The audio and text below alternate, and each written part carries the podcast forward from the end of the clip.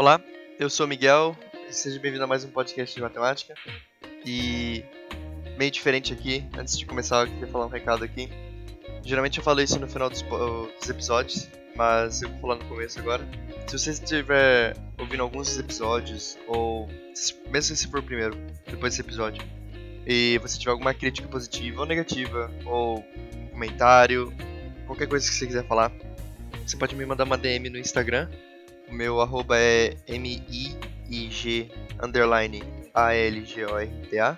Então é Miguel Gorta. Uh, o link está na descrição do podcast, como sempre. Uh, eu estou respondendo algum, todos os comentários lá. Uh, eu tenho um delay para responder eles, por causa do.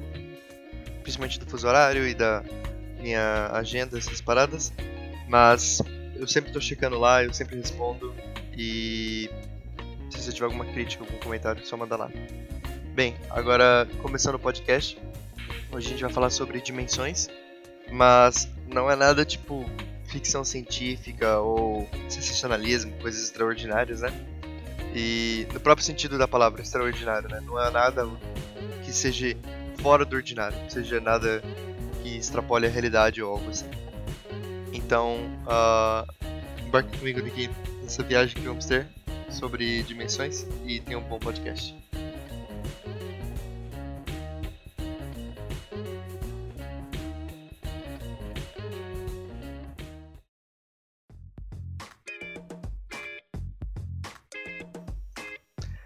Quando a gente fala de dimensões, geralmente é a gente pode relacionar bem facilmente com o quanto de informação você precisa dar para alguém para você encontrar algum objeto no espaço, né?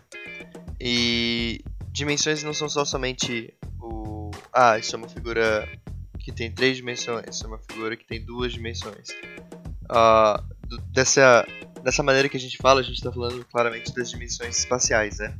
Então, uma linha seria uma dimensão espacial, uma um gráfico x y seria uma duas dimensões, um cubo seria três dimensões. Uh, e essas coisas são chamadas de dimensões espaciais. Então a gente vai falar aqui nesse podcast mais sobre a matemática de dimensões em si. E também explicar qual é a diferença entre dimensões espaciais e dimensões, só dimensões. E do jeito que a gente define dimensões, elas são basicamente, de novo, quantas informações você precisa para que algo aconteça. Por exemplo, um círculo. Se você pensar num círculo, você possivelmente pensou numa figura que a gente chama de. que tem duas dimensões. E essas duas dimensões são espaciais, porque você pode ir para cima para baixo da figura e para um lado e para outro. Só que se você for pensar num círculo, vamos supor que você esteja numa, numa rua circular, que é uma. Tá, tem várias casas na esquerda e a, a rua ela só faz um completo círculo. Como essa rua ela é uma rua por si só, quando você vai tentar achar uma casa nessa rua, você só precisa de uma informação. Você só precisa do número da casa, certo? E se eu fosse desenhar um círculo assim e falasse que para cada número de casa fosse um ângulo. Então, por exemplo, ah, essa casa aqui está a 10 graus depois, depois do começo do círculo, girando uh, contra relógio. Então, essa casa aqui está 10 graus, essa casa aqui está 20 graus. E assim por diante eu consigo achar qualquer casa ou qualquer parte da, da rua nesse círculo somente usando uma, uma peça de informação. Ou seja, a gente pode conseguir reduzir um problema que tem um círculo de duas dimensões, como por exemplo assim, ah, eu estou a tantos metros norte, a tantos metros sul, para somente like, para somente tipo o ângulo que você está se inclinando a partir da base definida. E então, com esse problema, por exemplo, a gente consegue resolver um problema de duas dimensões e um problema de uma dimensão só. Então, você só precisa de uma coordenada para se achar, abre aspas. E da maneira que a gente pensa em dimensões, se a gente for pensar em dimensões espaciais ou alguma coisa assim, é sempre, sempre que a gente quiser pensar em dimensões maiores, a gente sempre consegue pensar em como escapar das dimensões menores. Então, por exemplo, se eu estiver num trem, o trem ele só pode ir para frente e para trás, numa linha reta. Essa linha pode ser curva, mas ela continua só podendo ir para frente e para trás. E por causa que o trem só pode fazer um tipo de movimento no espaço, isso é um problema de uma dimensão. Se a gente quisesse travar um trem numa alguma prisão, a gente só teria que colocar uma coisa atrás, uma, barreira atrás e uma barreira na frente. E o trem não, poderia, não conseguiria mais mover é, se, pra fugir dali. E se a gente quiser pensar agora numa dimensão maior, um problema de dimensão maior, a gente tem que pensar no problema que uma barreira na frente e uma barreira atrás não seria suficiente para prender o nosso objeto aqui em questão. Então, a gente pode pensar, por exemplo, num carro. Numa, vamos supor que você acompanha alguma perseguição policial e você vê que tem um carro que tem o, o sujeito que está sendo perseguido dentro desse carro. Se a gente colocar um policial na frente e um policial atrás desse carro, o cara consegue facilmente ir para a esquerda e seguir reto e desviar dos policiais, ou ir para a direita e assim por diante. Então, uma dimensão não seria o suficiente para travar um carro numa avenida. Mas se a gente cercar esse carro com carros, um atrás e um na frente, e um em cada lado, a gente consegue prender, abre aspas, esse carro. E para isso a gente teve que usar um problema de duas dimensões, porque agora o carro não pode só mais para frente e para trás, ele pode ir para um lado e para o outro. Então, como o carro agora ele está num um plano de do, é, duodimensional, acho que pode falar isso, uh, a gente tem que ter uma, uma prisão de duas dimensões também para poder prender esse carro. E aí, de novo, como é que a gente consegue ir para a próxima dimensão? A gente tem que pensar em outro problema e como poder escapar desse problema, né? E isso tudo aqui é sobre dimensões espaciais, né? E então a gente pode pensar, por exemplo, no peixe.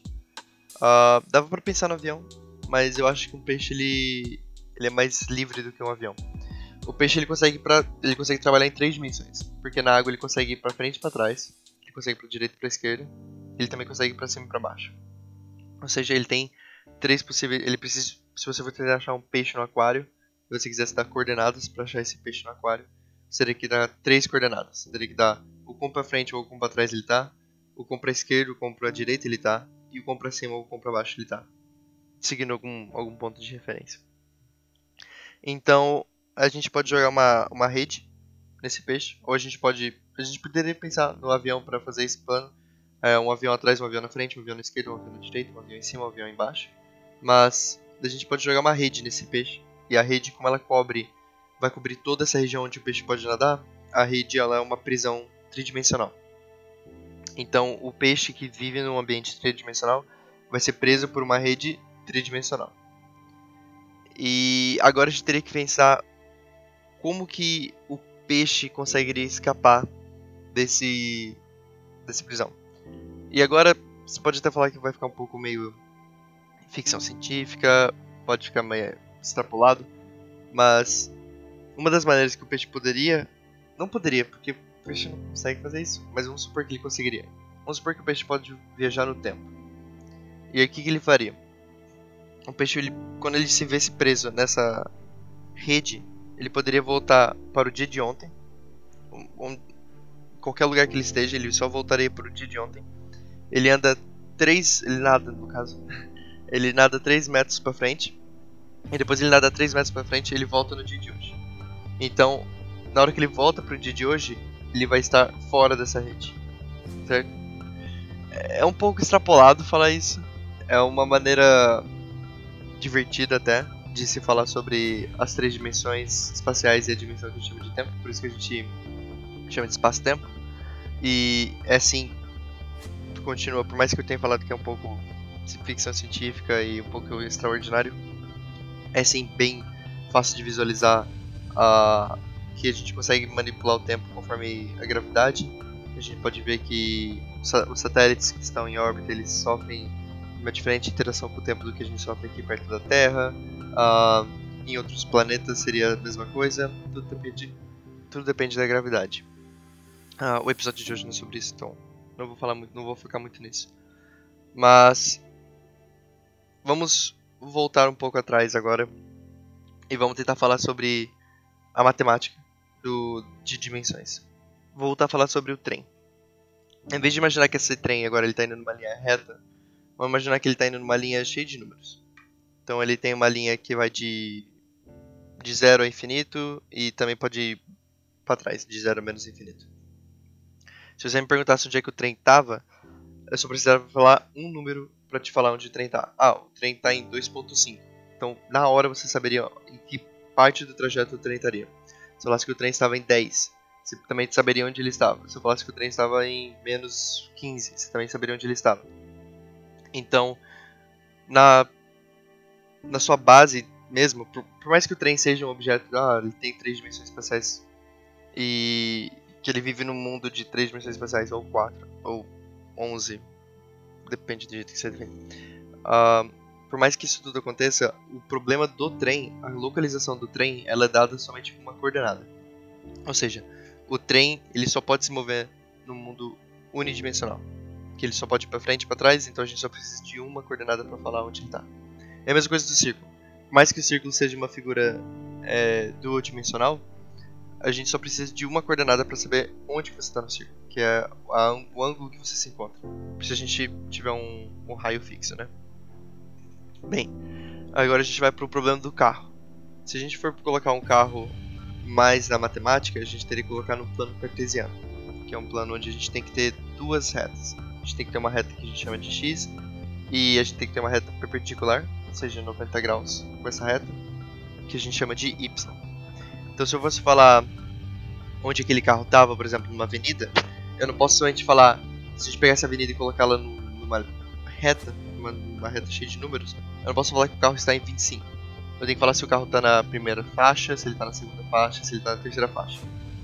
Porque agora esse carro ele pode sim ir para esquerda e para direita. Então, imagina como, por exemplo, a superfície da Terra. Por mais que a Terra, de novo, seja um objeto tridimensional, a superfície da Terra, para se localizar na superfície da Terra, a gente precisa de duas coordenadas: a longitude e a latitude. Então, mesmo a superfície da Terra, por mais que seja num objeto tridimensional, a gente também só precisa de um problema duodimensional para saber onde a gente está. Então, se eu quisesse saber em que cidade eu estou, eu não precisava só dar o nome da cidade, tenho que dar aonde que eu estou na cidade mesmo. Então, eu precisaria dar duas coordenadas, que é o quão norte e sul eu estou e o quão leste e oeste eu estou. Em não é tanto assim, eu sei, geógrafos de plantão. É, baseado em angulação, se você pegar o meridiano de Greenwich como zero, e você pegar a linha do Equador também como zero graus, tem a elevação de quantos graus, tem a inclinação. Mas é basicamente quanto norte você está, quanto sul você está, quanto leste você está, quanto oeste, e quanto oeste você está. Então, mesmo a superfície da Terra seria uma, um plano de dois, é, duodimensional, de duas coordenadas para saber onde você está na Terra. Mas vamos supor que você está falando agora de um avião. Então você está trabalhando no aeroporto você está cuidando do, sei lá, painel onde você vê os aviões. Uh, você também não só precisa da latitude e longitude de onde está o avião, você precisa também saber a altura onde está o avião. Então, o avião em si, onde o avião se encontra, é um problema tridimensional. Porque você tem que saber aonde na superfície da Terra ele se encontra e o quão acima da superfície da Terra ele está. Pra gente não ter colisão nem nada disso.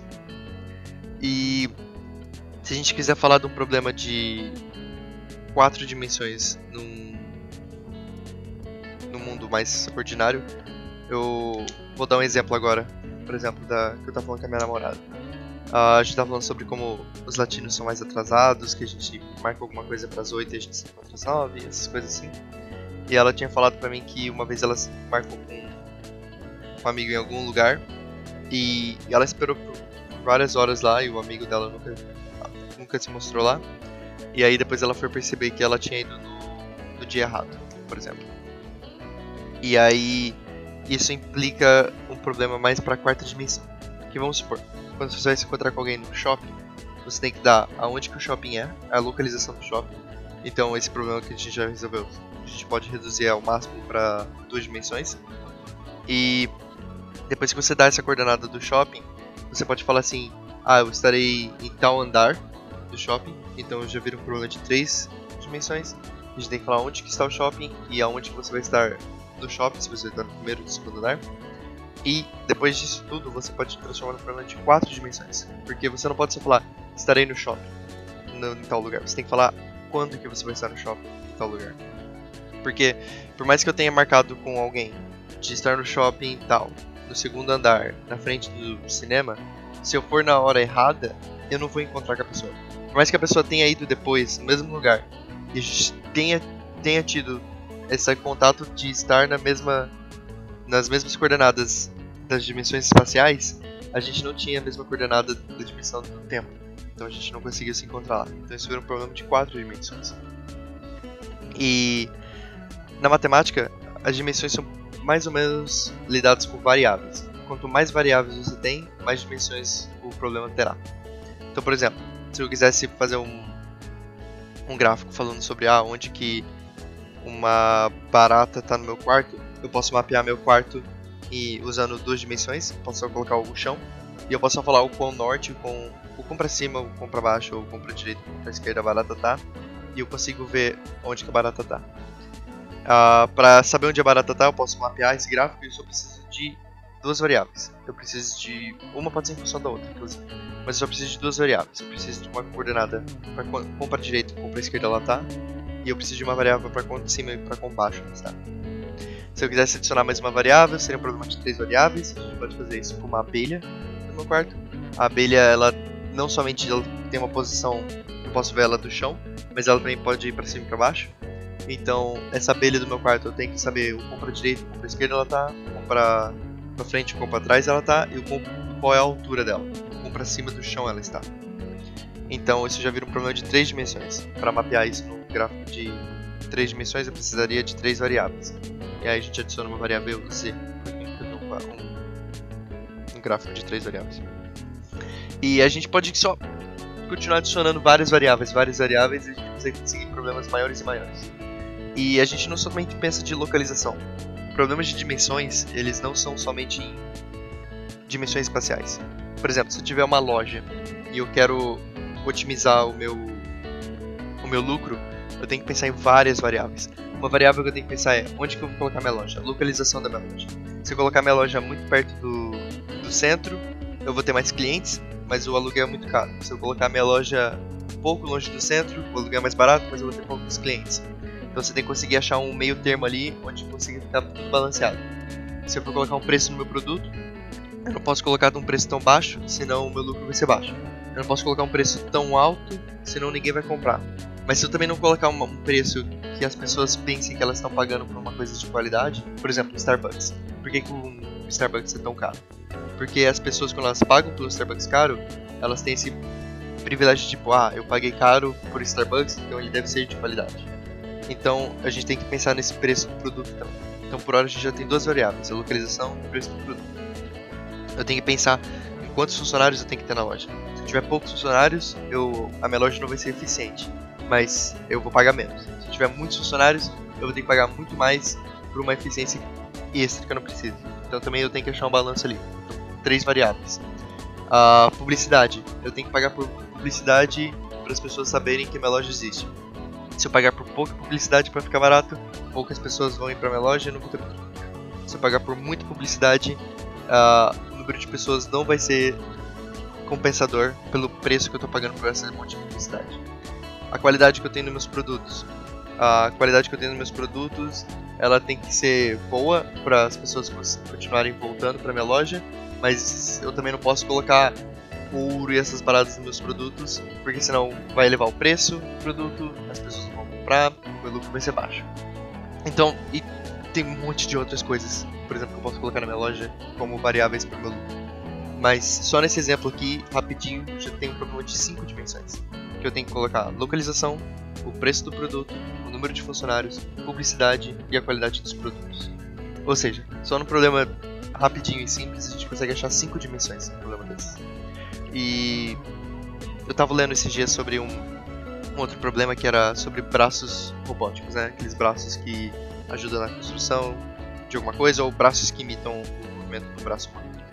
E se eu não me engano, um braço robótico eles têm sete dimensões ou oito dimensões, porque eles têm o, movimento do punho que pode ser ir para fechar o punho, tipo, trazer o punho para perto do corpo, ou levar o punho para fora do corpo. O punho pode girar junto com o antebraço. Você tem os movimentos dos dedos, tem o movimento. Cara, tem muito movimento. E só nesse problema são outras sete variáveis. E no problema de sete variáveis, por exemplo, eu, por exemplo, no problema da loja, todas elas se juntam também. Elas são funções de uma, uma das outras. Por exemplo, como eu falei, se eu aumentar a qualidade do meu produto demais, se eu começar a colocar muitas coisas raras e valiosas no meu produto, o preço do meu produto vai subir. Se meu preço do meu produto vai subir, a quantidade de pessoas que vão para minha loja vai cair. Então meu lucro vai cair. Se meu lucro cair, eu não posso pagar tantos funcionários. Se eu não puder pagar tantos funcionários, a minha eficiência também cai. Então, cada uma dessas variáveis elas também são funções de uma outra. Então a gente não está somente adicionando variáveis e falando, ah, olha aí, a gente tem um problema de altas dimensões. É um, uma coisa real e, como eu disse no começo do podcast também, é uma coisa coordenada. Então, esse foi sobre um papo rápido aqui sobre dimensões. É, de novo, se você tiver algum comentário, uma crítica positiva ou crítica negativa, manda uma DM pra mim no Twitter. No Twitter não, eu não tenho Twitter. Manda DM no Instagram. Uh, o meu arroba é M-I-I-G underline A-L-G-O-R-T-A. Então é Mi Algorta. Uh, o link tá na descrição de qualquer jeito. E é isso. Muito obrigado por ter ouvido até aqui esse podcast de matemática. E até a próxima.